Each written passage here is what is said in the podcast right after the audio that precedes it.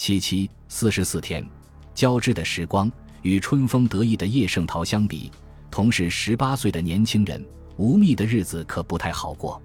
他从北京辗转逃来上海，已经有两个月了。清华复学无望，而且随着局势的发展，好像是越来越无望了。首都都改了地方，庚子赔款还会继续投往北京的海淀镇吗？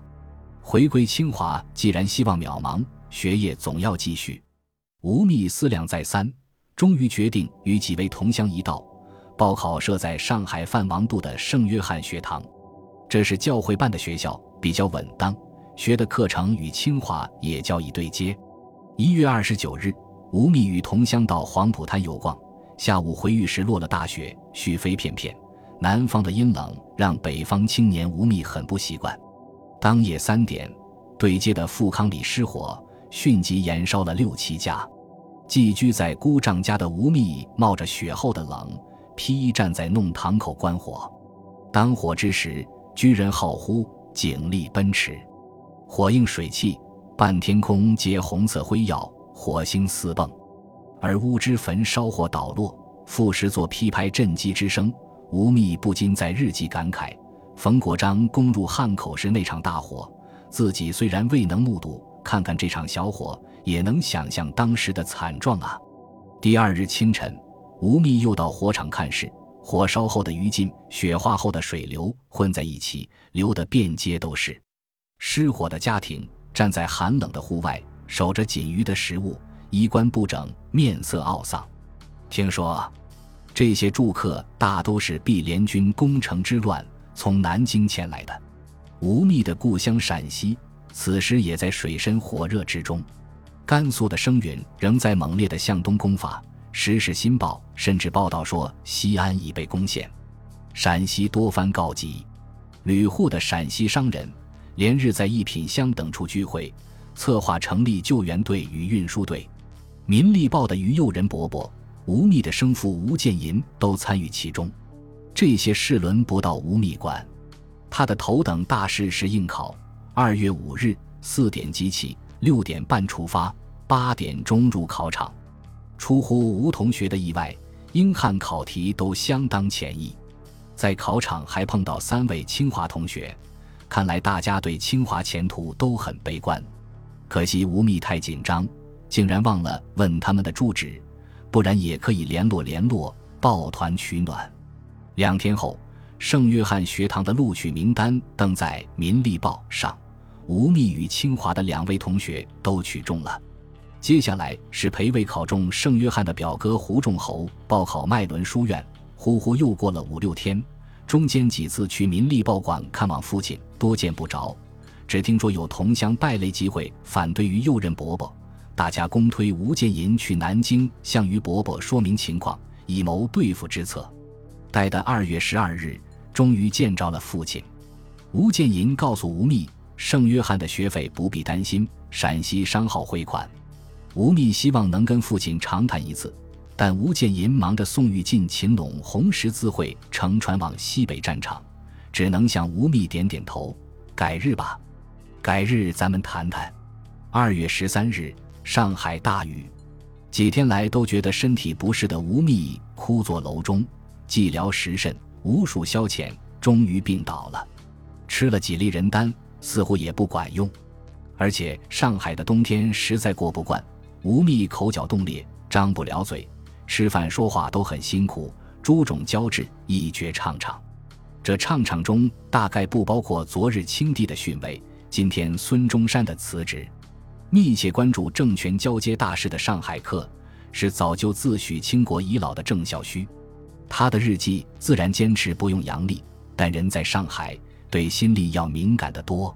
一九一二年一月一日，郑晓旭在日记中写道：“今日乃西历一辛九百十二年元旦也，朝廷欲改用阳历，以今日宣布，闻想诚有此意，竟不能用，惜哉！”他惜哉的是南北所争，不在大局，而在私怨。在郑晓旭看来。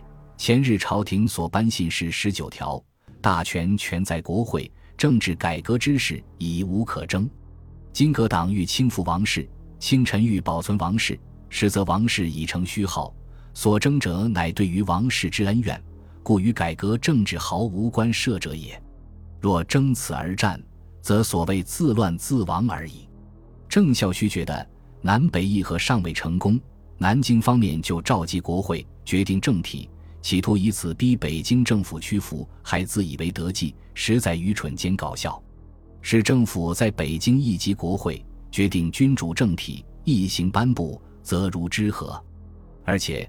此次选举总统只十七人，孙文得十六票，黄兴得一票，遂自称全国公举，真可笑杀人也。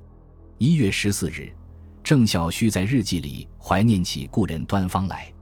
当日端方两次来电，求郑孝胥同往四川，郑孝胥坚决不允。如果阴阳一图，总不免会想：倘若当日我去了，是不是端讨斋就可以不死？而今回头想来，有两条路：一未从武昌出发，先请入都，声称要密奏方略，电报发出，马上启程北上。到了北京，再设法拖延，那时武昌事变或许已起，或许被平，连四川或许都不必再去，这是上策。二呢，是入川后驻兵重庆、武昌，新军不稳，让他们直接赴成都平乱，自己再从陕西、贵州调兵来护，即使来不及。重庆的新军也靠不住，至少兵变时可以逃进某国领事署，也不至于被害。郑孝胥盘算了半晌，觉得端方号称满臣能源，志不足以自救，难怪轻视轻负在即。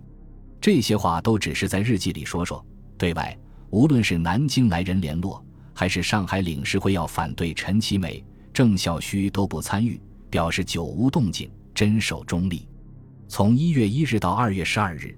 中国存在着两个政权、两套立法，同时也处于战与和的十字路口。这一段交织的时光，在每个人心中留下了不同的烙痕。郑孝胥希望南北议和成功，但国会必须在北京召开，否则南方人民据革党之恫吓，终不能抱定主见。所谓主见，便是君主立宪。郑孝胥引《大陆报》上的评论说：“美国虽好共和。”却接近立宪专制，总统的职权很像从前的英王，反而今日之英国虽曰君主立宪，实最有共和之精神。吴宓也支持南北议和，因为他的家乡陕西正在承受着新旧两个阵营的拉锯战，只有南北实现和平，陕士才能平复。即使回不去清华，也能在上海好好念书。叶圣陶则最激进，他赞同《天铎报》。发起国事纠正会的举动，认为连优待轻视条件都大可不必。民国之中，故人人平等，无或超出者也。清帝既逊位，则只居于其民之列，即其民矣，何以曰优待？优待即不平等也。进而言之，是谁之位而乃曰训？必待其训，是以如受清廷之命令矣。故苟其见机而自去，则为至善。如不自去，则北伐军队在，令之肯去亦去，不肯去亦去。二月十三日日记，不肯让位，那就打呗。我们印象中主持语文改革、写童话的白胡子老先生，那是真是年轻啊。本集播放完毕，感谢您的收听，喜欢请订阅加关注，主页有更多精彩内容。